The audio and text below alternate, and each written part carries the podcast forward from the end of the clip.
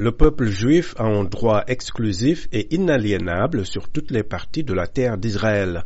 Le gouvernement va encourager et développer le peuplement dans toutes les parties de la terre d'Israël, affirme dans un communiqué le Likoud. Le parti de Benjamin Netanyahu a remporté les législatives du 1er novembre avec ses alliés ultra-orthodoxes et d'extrême droite. Le communiqué fait également référence aux demandes de ses alliés d'extrême droite qui veulent donner aux forces de sécurité une plus grande marge de manœuvre dans l'utilisation de la force en Cisjordanie occupée. Le gouvernement va s'efforcer de renforcer les forces de sécurité et de soutenir les combattants et les policiers afin de combattre et de vaincre le terrorisme, indique le document. M. Netanyahu a d'ailleurs annoncé la nomination d'un de ses proches, Yoav Galan, au poste de ministre de la Défense. Cet ancien général de 64 ans a déjà occupé plusieurs postes ministériels.